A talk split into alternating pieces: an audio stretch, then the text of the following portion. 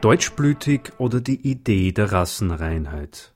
Eine Geschichte des Vermessens und Ausgrenzens.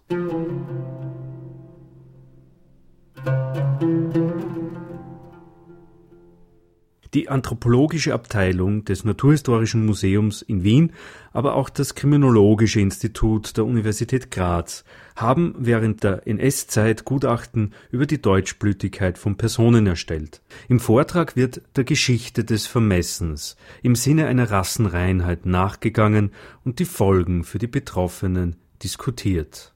Doktorin Margit Berner, wissenschaftliche Mitarbeiterin an der Anthropologischen Abteilung des Naturhistorischen Museums in Wien. Studium der Humanbiologie und Zoologie an der Universität Wien. Seit 1986 Mitarbeiterin am Naturhistorischen Museum in Wien. Seit 1995 Kuratorin der Abgusssammlung.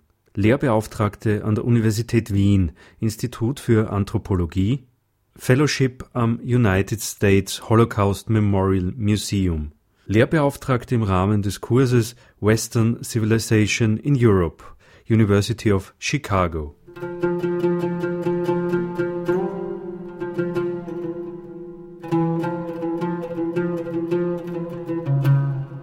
Eine Veranstaltung von CLIO, Verein für Geschichts- und Bildungsarbeit und dem Stadtmuseum Graz.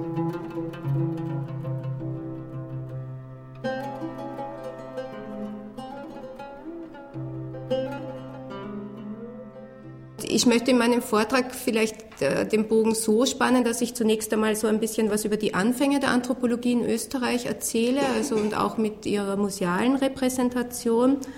Dann kurz eben auch diese institutionelle Entwicklung aufzeige und danach dann einige inhaltliche Schwerpunkte, also womit haben sich die Anthropologen in der Geschichte beschäftigt und ganz zum Schluss eben auch auf die Geschichte der NS-Zeit und der, in der Anthropologie äh, von dem Museum eingehen und auch zu diesen Beständen eben.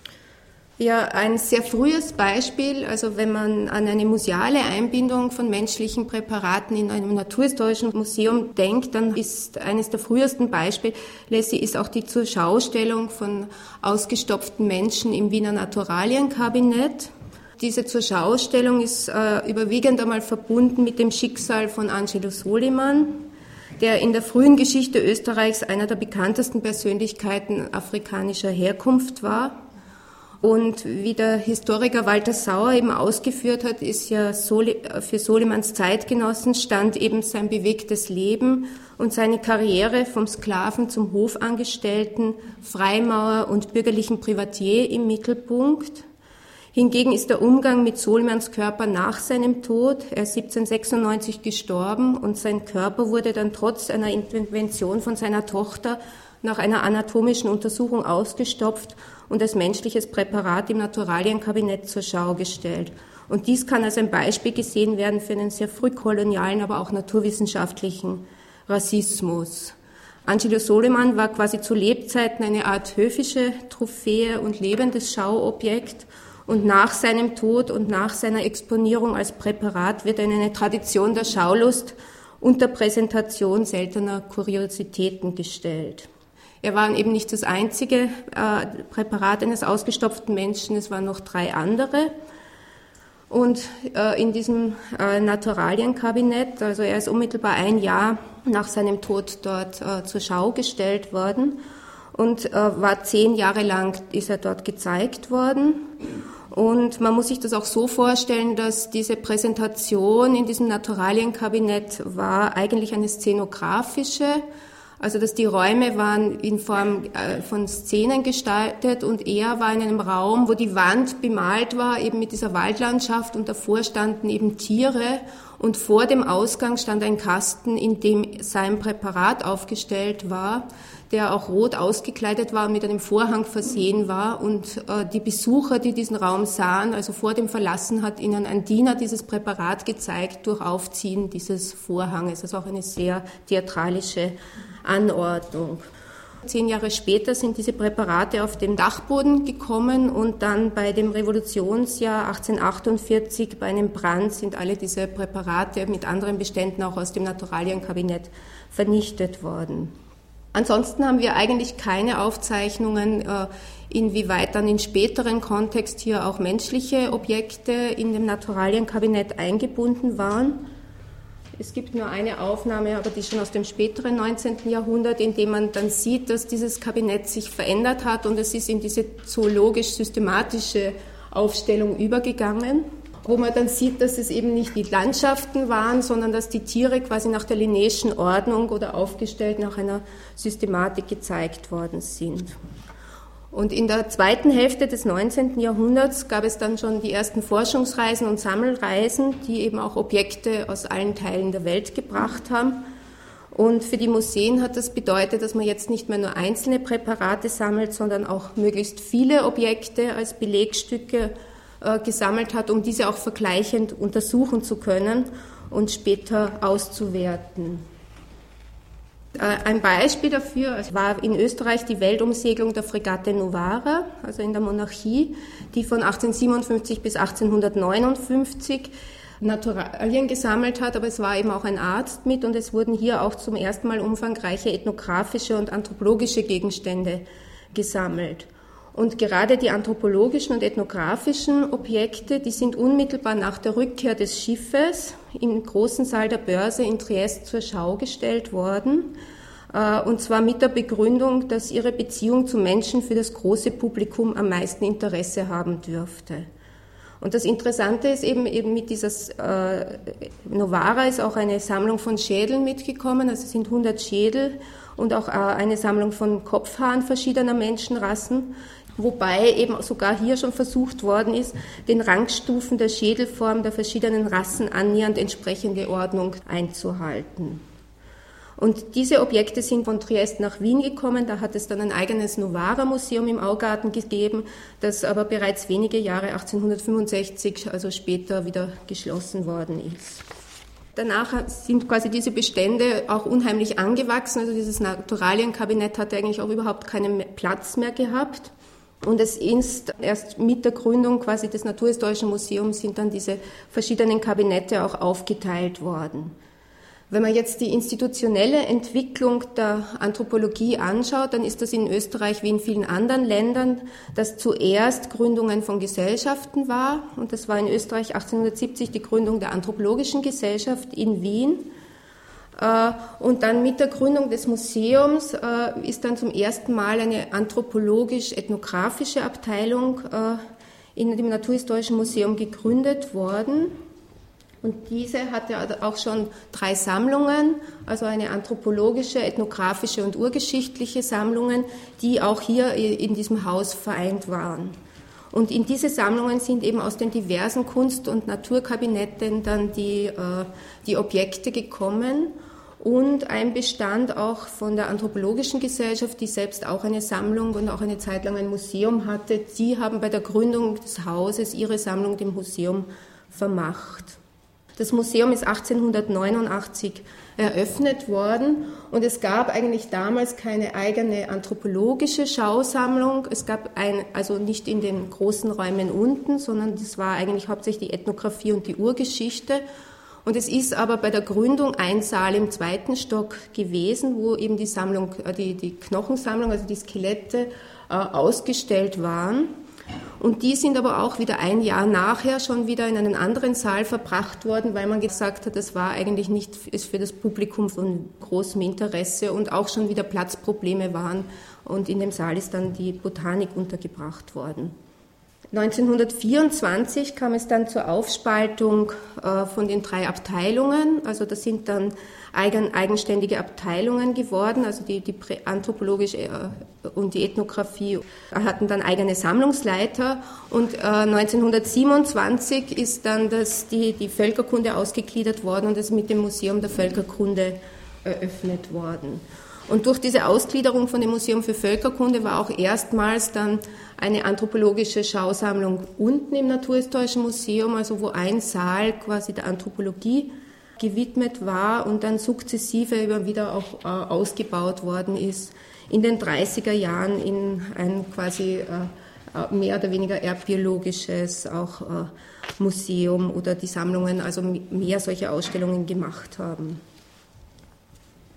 Wenn wir jetzt die, die Universität anschauen, dann ist die institutionelle Entwicklung viel später. Es gab zwar schon erste Bemühungen Ende des 19. Jahrhunderts, hier auch einen, einen Lehrstuhl zu errichten. Das Schwierige war aber eigentlich die Fakultätszuordnung, also weniger der Wille als die Fakultätszuordnung. Das lag darin, dass die physische Anthropologie sich eben als eine Naturwissenschaft definiert hat, während die Ethnographie eben als ein geisteswissenschaftlich äh, historisches Fach verstanden wurde und man dann keinen geeigneten Kandidaten für diese beiden Fächer oder auch fakultative, also auf der Uni keine Fakultätszugehörigkeit gefunden hat.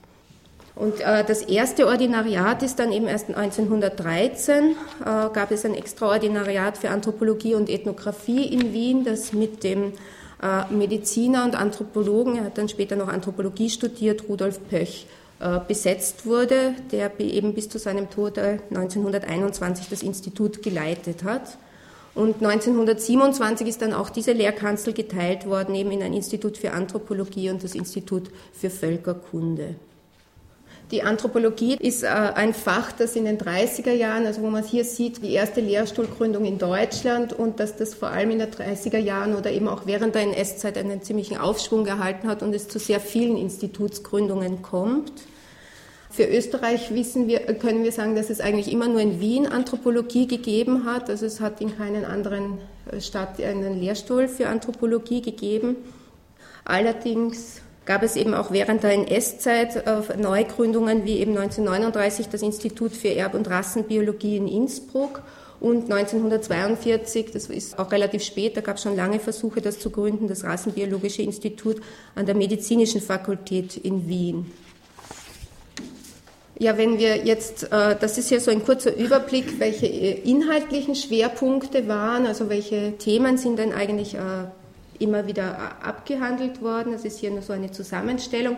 Und ich möchte eigentlich in meinem weiteren Vortrag hauptsächlich auf jenen Bereich eingehen, in dem es auch mit Messungen an Lebenden zu tun hat. Also es gibt ja auch die Bereiche wie zum Beispiel die Hominiden-Evolution oder auch eben die ganze prähistorische Anthropologie.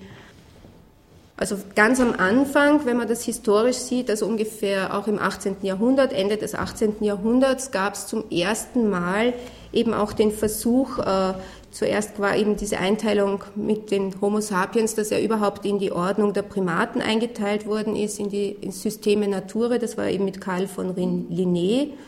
Und Johann Friedrich Blumenbach, der hat eben 1775 erstmals aufgrund von Beschreibungen auch die menschlichen, äh, die Menschen in fünf Rassen eingeteilt, also aufgrund von Schädelbeschreibungen. Äh, und äh, er hat immer quasi einen, einen Schädel genommen und den als typisch für eine ganze, Klasse, äh, für eine ganze Rasse beschrieben.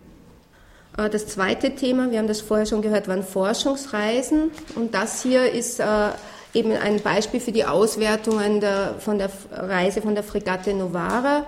Äh, dazu sind eben zwei äh, größere Abhandlungen auch erschienen. Das eine war eben zu den Schädel, zu den kraniologischen Teil, was Zuckerkandel ausgewertet hat.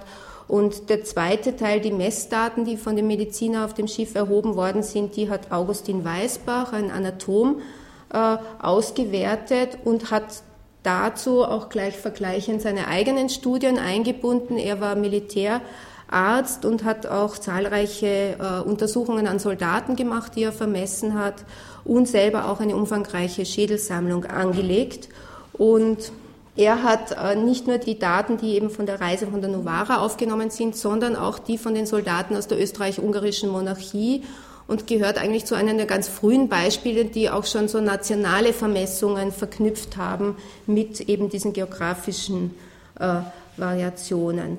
Und auch auf Augustin Weisbach gehen eigentlich auch Beschreibungen von Juden zurück. Also er hat zum ersten Mal quasi auch äh, anthropologisch oder rassenkundlich unterschieden zwischen europäischen und orientalischen Juden, auch aufgrund von Merkmalen.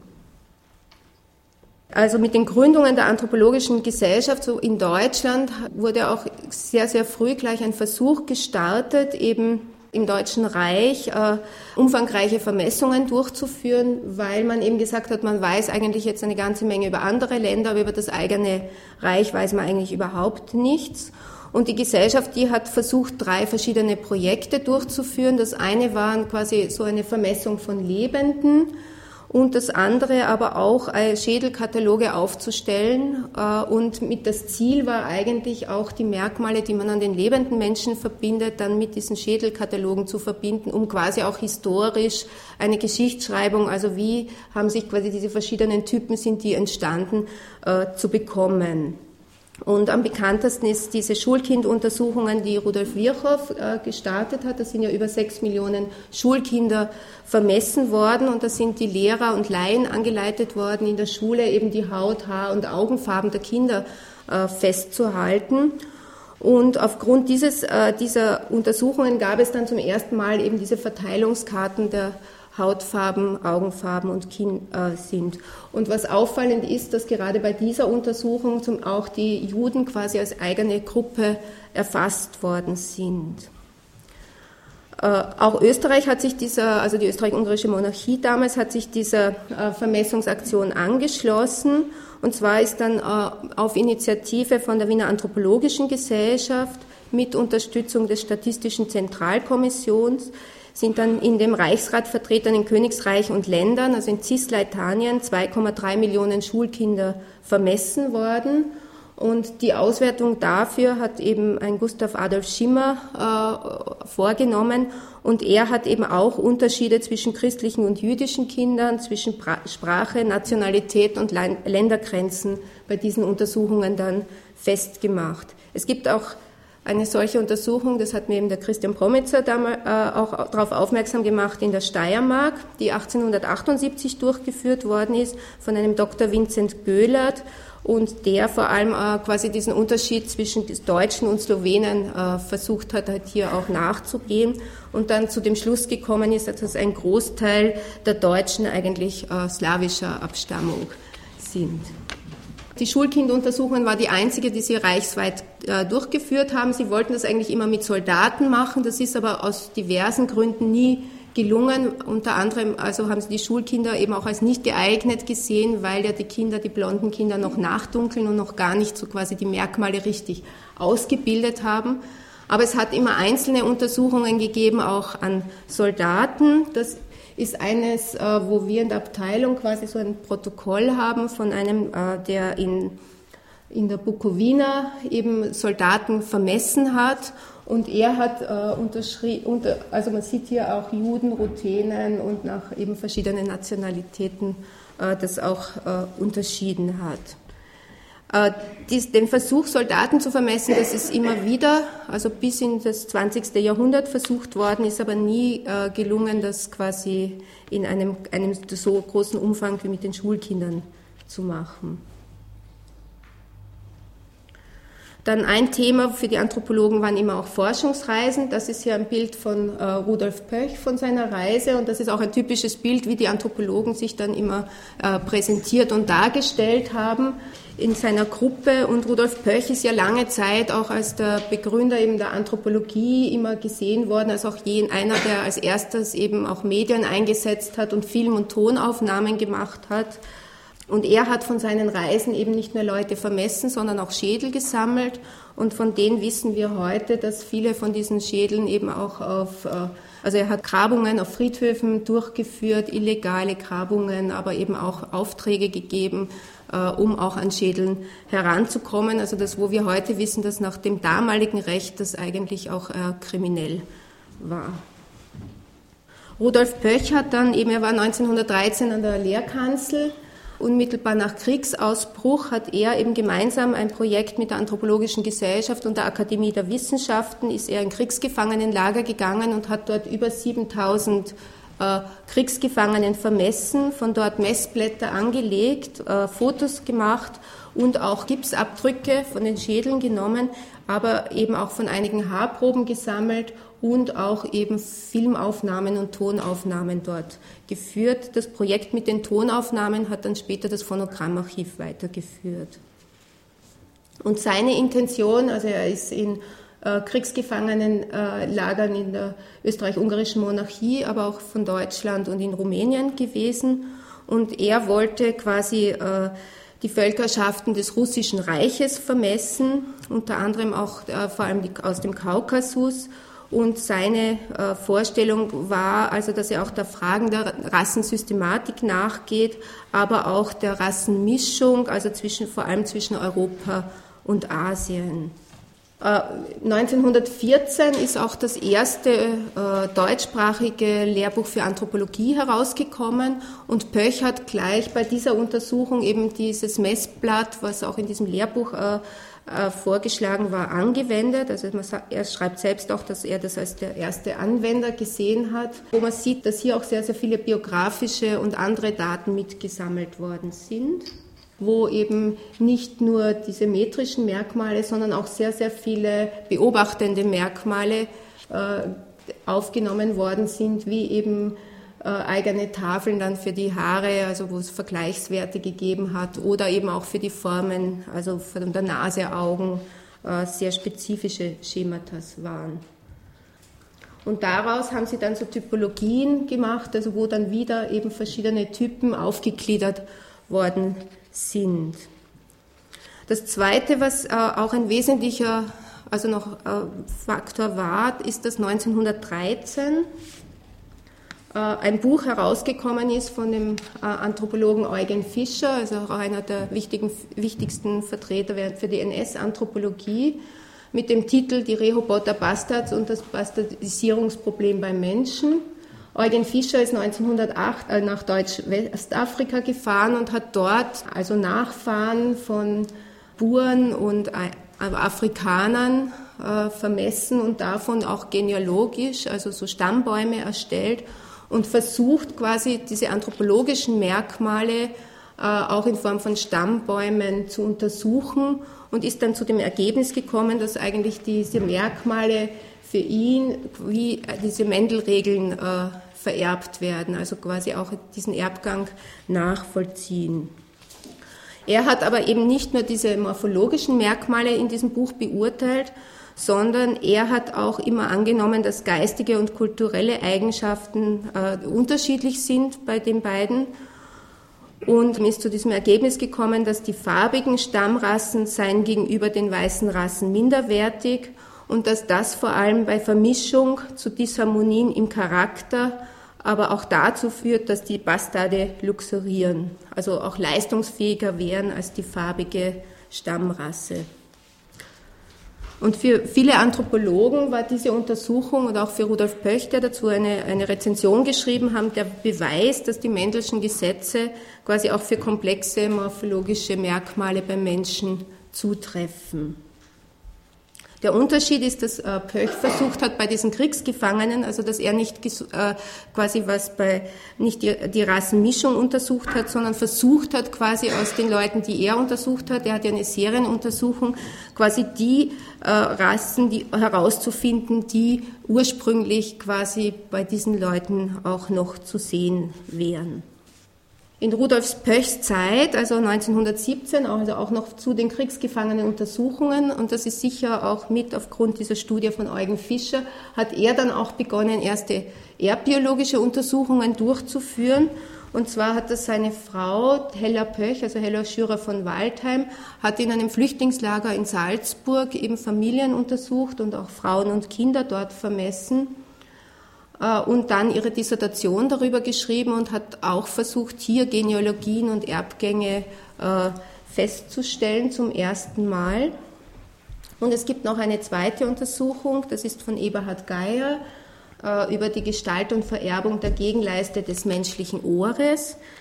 Seine Daten für diese Untersuchung stammten aus, von einer Dorfbevölkerung in der Steiermark, von der Pfarre Weichselboden in Gusswerk und dafür hat äh, Herr Wamser schon eine äh, Genealogie erstellt, also wo er anhand der Matriken und Kirchenaufzeichnungen äh, Familienstammbäume äh, erhoben hat. Und Geier hat dann versucht, eben diese anthropologischen Merkmale mit diesen Stammbäumen in äh, Übereinkunft zu bringen.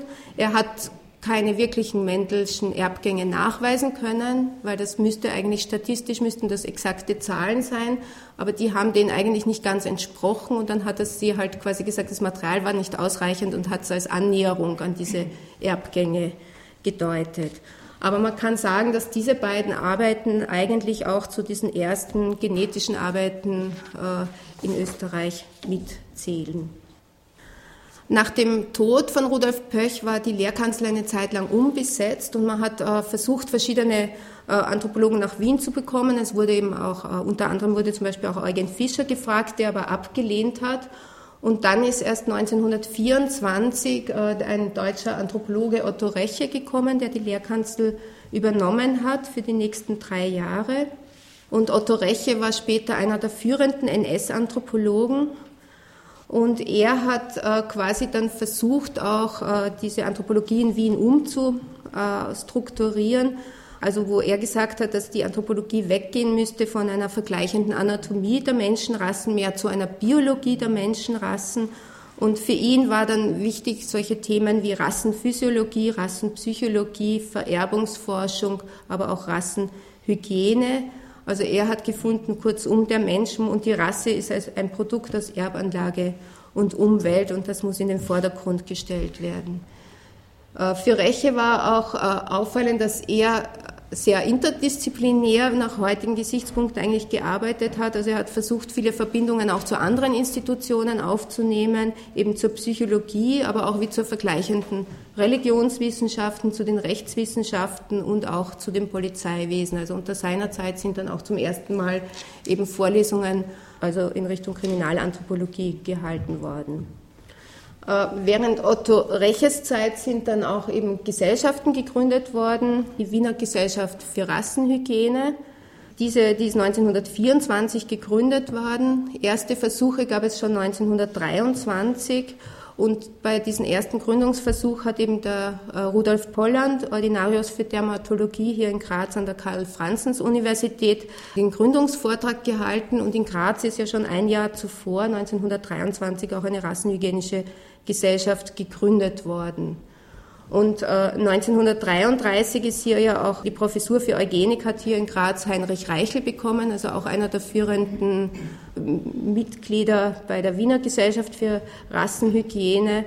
Otto Reche hat dann noch eine zweite Gesellschaft, die Deutsche Gesellschaft für Blutgruppenforschung, gebildet. Das war ja auch ein, ein Bereich, der gerade äh, in der Zwischenkriegszeit für die Anthropologen ein, ein wichtiges Forschungsfeld war, weil sie gedacht haben, dass das eben etwas ist, wo sie auch quasi Rassenunterscheidungen machen können. Das ist aber sehr bald eigentlich, hat sich das herausgestellt, dass es nicht funktioniert, aber sie haben trotzdem auch auf diesem Gebiet weiter geforscht. Unter seiner Zeit ist auch der anthropologische Abstammungsnachweis in Wien äh, eingeführt worden. Und dieses Verfahren ist äh, auf Anregung von einem Wiener Landesgerichtsrat, das war Anton Rolleder, entwickelt worden. Denn bis zu diesem Zeitpunkt war es eigentlich nur möglich, bei strittigen Fällen der Vaterschaft einen positiven Nachweis aufgrund der Blutgruppe zu machen, aber man konnte quasi keinen Vater wahrscheinlich machen. Also man konnte ihn nur ausschließen, aber man konnte einen äh, nicht dafür wahrscheinlich machen. Und dann hat eben Otto Reche diesen Vaterschaftstest entwickelt, wo er eben Blutgruppenmerkmale, Merkmale der Hautleisten, das war auch ein Thema, was eben seit Beginn des äh, 20. Jahrhunderts äh, zunehmend untersucht worden ist. Also das sind die, die Fingerlinien und Beeren, aber auch Handleisten genommen hat. Dann alle anthropologischen Schädel- und Gesichtsmerkmale eingebunden hat und hat aufgrund von diesen Merkmalen, das hat er eben sozusagen von den möglichen Vätern, den Kindern und der Mutter genommen, äh, einen Grad der Wahrscheinlichkeit oder der, versucht quasi die Ähnlichkeit festzustellen und damit einen Grad der Wahrscheinlichkeit festzumachen. Das Problem war aber, wie vielleicht auch schon vorher angedeutet, dass ja für viele von diesen Erb äh, Merkmalen ja die Erbgänge gar nicht gesichert waren. Also man wusste das eigentlich nur bei ganz wenigen Merkmalen und dass er hier quasi auch äh, viele damit verbunden hat. Und auch, das, was ganz wichtig ist, dass ja diese, diese Gutachten auch immer äh, bezahlt wurden. Also es war damit auch nicht nur eben so eines der ersten anwendungsorientierten Projekte und noch dazu eben für das Institut auch sehr hohe Einnahmen oder eben auch finanziell eine eine zusätzliche Einnahmequelle. Otto Reche ist dann 1927 weggegangen von Wien. Also er ist dann nach Leipzig berufen worden und hat auch einen Assistenten von ihm mitgenommen. Und die beiden haben von Leipzig aus noch äh, Gutachten in Wien gemacht, weil sein Nachfolger, das war dann Josef Weninger, hat zunächst das abgelehnt, Gutachten zu machen und hat auch gesagt, er fühlt sich nicht, äh, also es ist noch nicht so weit. Und äh, in dieser Zeit gibt es aber auch andere. Also wir wissen, dass Heinrich Reichel, dass Polland äh, auch solche Gutachten gemacht haben. Also ich selber habe solche noch nicht gesehen. Also ich weiß nicht, ob solche noch da sind. Das Zweite war eben, dass die Gerichte auch gesagt haben, dass es ein Verfahrensmangel ist, wenn ein, in so einem strittigen Vaterschaftsfall so ein Gutachten fehlt, dass das einen Verfahrensmangel darstellt. Dann hat sich Weniger eben später entschlossen, das doch zu machen, also 1932, und hat sich auch in diese Liste der erdbiologischen Sachverständiger eintragen lassen und hat dann eine Arbeitsgruppe gegründet, eine erdbiologische Arbeitsgemeinschaft, der eben verschiedene Institutsleute angehört haben, aber auch eben Mediziner und andere und hat dann begonnen, mit denen Familienuntersuchungen durchzuführen, Zwillingsuntersuchungen und auch Wachstumsuntersuchungen. Dafür sind eben die Familien eingeladen worden auf das Institut, sie sind dort vermessen worden und sein Ziel war quasi auch einerseits eben so diese Genetik der normalen morphologischen Merkmale zu studieren. Und das ist auch ein sehr schönes Beispiel, wie sich dann eigentlich diese Wissenschaft auch ausrichtet im Hinblick auf diese angewandte Wissenschaft, also auf Zuarbeitung zu diesen Gutachten. Das, was sich herausgestellt hat, ist, dass das gar nicht so schnell geht, wie man gedacht hat. Es hat ja viel, viel länger gebraucht, bis man hier zu Ergebnissen kommt. Und das andere, was auch äh, äh, auffallend ist, dass zum Beispiel bei diesen Gutachten, also bei strittigen Vaterstellen, die Kinder ja noch sehr, sehr klein sind. Das ist auch später immer wieder kritisiert worden, dass man eigentlich überhaupt an so Kleinkindern das überhaupt nicht feststellen kann. Also das ist auch ein Aspekt, der oft noch gar nicht so berücksichtigt worden ist. Weniger hat ein Projekt in Rumänien durchgeführt, wo sie eben ein ganzes Dorf vermessen haben an einen, also quasi deutschen äh, Rumänen. Und dort sind sie in eine Schule gegangen, haben mehrere Stationen aufgebaut und dort an jeder Station hat einer von dieser Gruppe eben ein Thema gehabt. Der eine hat die Fingerabdrücke, der andere hat vermessen, der dritte hat eben die biografischen Daten aufgenommen. Also das muss man sich quasi fast wie bei der Stellung, also wo man so eine Station zur anderen geht. Was auch auffallend ist, ist bei dieser Arbeitsgruppe, dass eigentlich auch relativ viele Frauen immer an die, bei der Anthropologie äh, beteiligt waren. Und sie haben zum Beispiel auch sehr detaillierte da Muster für die Irisfarben und Irisstruktur von den Augen aufgestellt und dafür solche richtige Schematas entwickelt und versucht dann eben über diese Auswertung diese, diese Erbgänge festzustellen. Äh, vielleicht noch zusammenfassend dazu diesen Gutachten.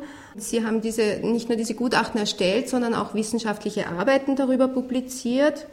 Und zum Beispiel der Assistent von Weninger Geier hat schon 1934 berichtet, dass seit eben dieser Gründung dieser Arbeitsgemeinschaft über 100 Gutachten äh, erstellt worden sind und bis zum Jahre 1938 waren es dann schon rund 500 Gutachten. Äh, Sie haben dann noch jemand eingeladen, einen Statistiker, der hat dann versucht, quasi auch diese Daten äh, miteinander zu verbinden und dafür eine Formel zu erstellen. Das ist die sogenannte Essen-Möller-Formel. Und die wird äh, für ein Merkmal sogar bis heute noch angewendet bei manchen Studien. Er hat aber auch eine Formel erstellt, wo er versucht hat, quasi mehrere Merkmale zu verbinden und eine Wahrscheinlichkeit zu berechnen. Und die ist aber auch schon damals kritisiert worden, weil ja die Merkmale nicht unabhängig sind, sondern miteinander korrelieren. Äh, aber eben das Ziel war, dass man am Ende sagen konnte, mit hoher Wahrscheinlichkeit Vater oder auch das in Form sogar von Prozentzahlen ausdrücken konnte. Mit der NS-Machtergreifung hatte das dann aber auch entscheidende Auswirkungen äh, auf die Anthropologie. In Wien, Josef Wenninger ist dann äh, aufgrund seiner Ehe mit einer Jüdin von seiner Professur enthoben worden und Eberhard Geier, sein Assistent, wurde dann Leiter der Abteilung. Und die Gutachtertätigkeit hat damit jetzt eben auch neue Dimensionen bekommen. Es wurden dann Gutachten eben erstellt, einerseits äh, im Sinne der, der Nürnberger Gesetze, äh, wobei da hier unterschiedliche Gutachten waren. Das eine waren also in jenen Fällen, wo es Dokumente gegeben haben, waren die ausschlaggebende für die Einordnung, ob jemand im Sinne dieser Gesetze Jude war oder äh, jüdischer Mischling oder eben Arier. Und nur in jenen Fällen, wo eben keine äh, Dokumente da waren, konnte so ein anthropologisches Gutachten auch äh, vorgelegt werden und dieses Vaterschaftsgutachten ist dann umgewandelt worden in dieses Rassengutachten. Also es ist genau dieselbe Methode angewendet worden, nur sind dann diese Merkmale im Hinblick auch auf eine rassische Einordnung ausgewertet worden. Äh, wir haben am, im Naturhistorischen Museum an die 100 solche Gutachten in der Sammlung, die Josef Wastel eben erstellt hat. Und es sind fast alle deutschen Anthropologen waren in diese Gutachtertätigkeit eingebunden während der NS-Zeit und waren damit auch wirklich direkt äh, quasi in diese Verfolgungsgeschichte und äh, mit eingebunden, denn ihr Gutachten war ja mitentscheidend. Und sie haben das, äh, also von Josef Wastel und von den anderen waren, dass sie sich ja auch selbst dafür gemeldet haben. Also es ist nicht so, wir wissen nicht von jemandem, der gesagt hat, das macht er nicht oder hat es abgelehnt. Es gibt aber eben noch andere Gutachten und und zwar haben manche eben auch versucht, dann ihre, äh, ihren Status eine Ausnahme zu bekommen oder versucht eben quasi im Sinne eines Gnadengesuches und haben dann so ein anthropologisches Gutachten eingefordert, um eben zu zeigen, dass sie ja von ihrem Aussehen her eben ja gar keine jüdischen Merkmale haben und das sind eigentlich dann Gutachten, die, also so ein Gutachten, eben, was hier auch der Josef Wastl erstellt hat, wo eben nicht dann die Leute gekommen sind und vermessen worden sind, sondern nur anhand eigentlich von Bildern und diesem einen Dokument und der einen Person eine rassische Einordnung getroffen ist. Und äh, das waren sicher auch Privatgutachten, also die sind ja nicht von den Gerichten im Auftrag bekommen. Das ist sicher ein Privatgutachten, was er eben noch zusätzlich gemacht hat und auch zusätzlich dafür Geld bekommen hat. Und das sind also so ein Gutachten, die sind umfangreich. Also wenn da jetzt mehrere Familienmitglieder waren, sind das oft bis an die 20 Seiten von einem so einem Gutachten, was wir haben. Was wir nicht in der Abteilung haben, ist oft die Gerichtsbeschlüsse. Also wir haben dieses anthropologische Gutachten von dem quasi Sachverständigen, aber nicht äh, die, die, Gerichtsentscheidung, wie das dann letztendlich entschieden worden ist. Und das gibt es nur in ganz wenigen Fällen auch erhalten. 1982 hat Horst Zeidler ein Buch geschrieben, das heißt Das Reichssippenamt entscheidet.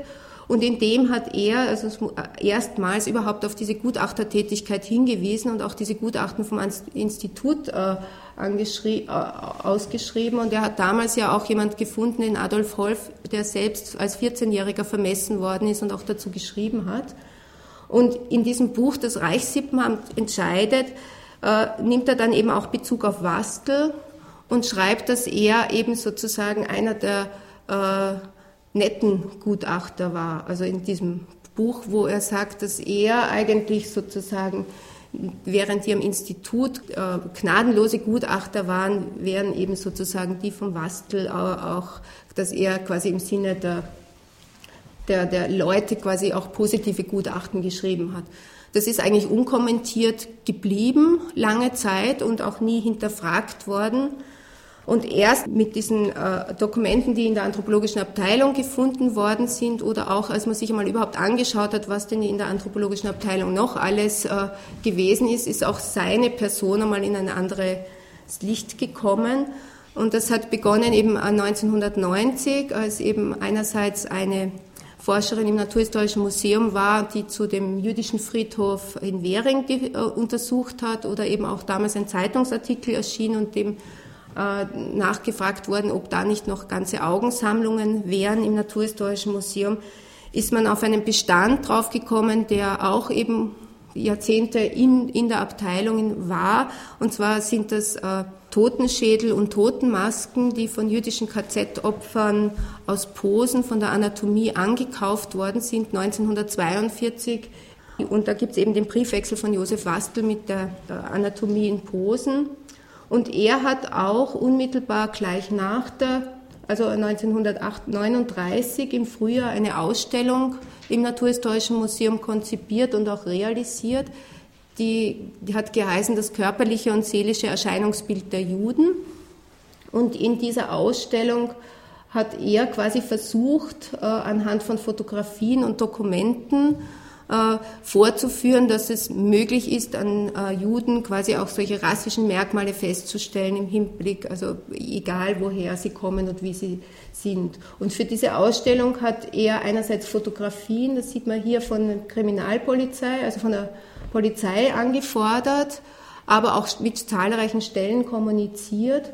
Und diese Ausstellung ist auch gegenüber zum Beispiel der äh, der, gegen, gegen die Propaganda-Ausstellungen betont wissenschaftlich gehalten gewesen. Also man sieht hier auch, dass er quasi auch überzeugt war von diesem, also wie er das auch vorgeführt hat. Und das Zweite, was vielleicht auch wichtig ist, dass er im Zuge dieser Vorbereitungen auch geklagt hat, dass es in der Abteilung kein geeignetes Material gibt, also dass es nicht genug gibt. Und das erklärt auch einerseits eben diesen Ankauf dann von den Totenschädeln und er hat auch äh, 1942 und 1943, das war auch über Initiative von dem Dekan von der Universität, Viktor Christian, der äh, Grabungen auf dem Währinger jüdischen Friedhof durchgeführt und dort über 300 äh, Gräber, also über 250 Gräber ausgegraben, die dann auch in die Abteilung gekommen sind, dort äh, angefangen worden sind zu inventarisieren und die sind nach dem Krieg dann äh, unmittelbar nach dem Krieg bestattet worden, während die äh, Schädel und Totenmasken äh, ja nach wie vor nachher in dem Bestand äh, geblieben sind. Äh, Josef Wastel hat dann, äh, wenn man 1939 war eben diese Ausstellung im Frühjahr, die er eröffnet hat, und im Herbst 1939, also unmittelbar nach Kriegsbeginn, hat, hat er eine anthropologische Kommission zusammengestellt. Das waren ungefähr zehn Personen, also auch Mitarbeiter des äh, Naturhistorischen Museums von der Abteilung, aber auch von der Universität und auch äh, fertige Anthropologen und ist mit denen in das Wiener Praterstadion, also gegangen in das Fußballstadion. Und dort waren über 1000 jüdische Männer interniert äh, und zwar sind die aufgrund eines Befehls von Reinhard Heydrich äh, alle staatenlosen Juden in Wien festgenommen worden. Und weil die Gefängnisse überfüllt waren, sind dann über 1000 von ihnen in dieses Stadion gekommen. Und in der dritten Woche ihrer Haft kam dann Josef Wastel mit seiner anthropologischen Kommission und hat 440 von ihnen vermessen, Fotografien angefertigt, äh, Haarproben genommen, aber auch von 19 Gipsmasken angefertigt. Äh, wir haben dann äh, ein Projekt auch gehabt, das gemeinsam eben mit äh, Claudia Spring und Verona, Pawlowski war, also zwei Historikerinnen, wo wir versucht haben, auch einem Teil dieses, also des Schicksals der Männer, die vermessen worden sind im Wiener Stadion, nachzugehen. Was ich noch nicht erwähnt habe, dass das nach der Vermessung, also die endete dann am 30. September und gleich am nächsten Tag sind die äh, die Männer aus dem Stadion dann am Westbahnhof verbracht worden und von dort in das Konzentrationslager Buchenwald deportiert worden. Und äh, Recherchen dann im Buchenwald, äh, auch eben von den Mitarbeitern der Gedenkstätte, haben dann ergeben, dass innerhalb von wenigen Wochen und Monaten die Männer sind äh, eben nach Buchenwald angekommen und sind dann dort in ein Sonderlager untergebracht worden und innerhalb von wenigen Wochen und Monaten sind eigentlich die meisten von ihnen dort zu Tode gebracht worden. Es waren sehr viele Männer auch schon über, über 70 und 80 dabei, weil ein Teil der Insassen waren vom jüdischen Altersheim. Und die restlichen, also die, die das überlebt haben bis Februar, sind dann in verschiedene Baracken aufgeteilt worden, einige nach Auschwitz äh, deportiert worden und einige dann in den Euthanasie, in Euthanasieanstalten äh, verbracht worden. Und insgesamt haben eigentlich nur elf Männer die Befreiung im Buchenwald äh, überlebt, 15 in, also von diesen 440, 15 in anderen Konzentrationslagern und äh, einige wenige sind im Februar 1940 äh, entlassen worden, also 16. Wir haben in diesem Projekt versucht, auch diesen Biografien, diesen Männern nachzugehen. Und wir haben ungefähr mit 20 Personen dann auch äh, Kontakt gehabt. Und es ist sogar, wir haben sogar zwei Männer gefunden, die äh, damals 16 Jahre alt waren und vermessen worden sind und auch überlebt haben. Und äh, einer von ihnen, der eben damals 16 Jahre war, das war Gershon Evan. Und er hat auch eine Autobiografie geschrieben, in der er sehr genau die Situation im Stadion beschrieben hat, wie es ihm ergangen war und wie es überhaupt dort im Stadion war und hat in dieser Autobiografie auch beschrieben, wie es ihm gegangen ist bei dieser Vermessung, also wie das war, wie er dort vorgeführt worden war und wie, als ihm diese Gesichtsmaske abgenommen wurde. Und wir haben ihn dann eingeladen, mit seiner Tochter nach Wien zu kommen und sind mit ihm auch an die Orte gegangen, wo er war. Wir waren eben auch mit ihm im Stadion und er hat uns eben auch genau noch erzählen können, wo, wo sie untergebracht waren. Und er hat auch zwei Vorträge gehalten und äh, wir haben ihn dann auch gefragt, was denn eigentlich jetzt mit diesen Dokumenten passieren sollte, weil sie haben sich ja nicht freiwillig für diese Forschung zur Verfügung gestellt. Und das war eigentlich für uns auch eine sehr schwierige Diskussion, weil wir auch gemerkt haben, dass wie geht man eigentlich mit diesen Beständen um und dass wir auch nicht in die, sozusagen in eine Situation kommen, diese Verantwortung gleich zu übertragen, was damit passieren kann. Und er hat im Vorfeld gesagt, ja, also er möchte eigentlich gerne seine Maske haben und wenn er sie hat, würde sie dem United States Holocaust Memorial Museum geben und dann war er hier in Wien und eben wie wir dann in diese verschiedenen Orte waren, hat er nachher gesagt, also eigentlich möchte er die Maske jetzt doch nicht mitnehmen, weil das bedeutet für ihn etwas und vielleicht für seine Tochter und seine Kinder, aber nachher weiß er nicht, dass, was mit dieser, also er hat gesagt, dann landet sie ja am Müll oder so und das will er auf gar keinen Fall und er möchte, dass seine Maske äh, in einem Museum bleibt.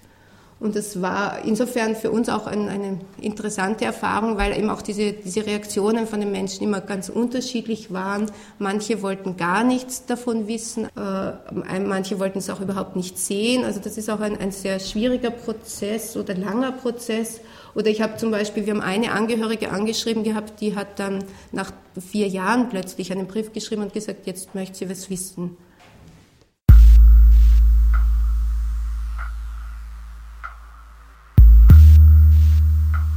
Sie hörten den Vortrag Deutschblütig oder Die Idee der Rassenreinheit, eine Geschichte des Vermessens und Ausgrenzens von Doktorin Margit Berner, wissenschaftliche Mitarbeiterin der anthropologischen Abteilung des Naturhistorischen Museums in Wien.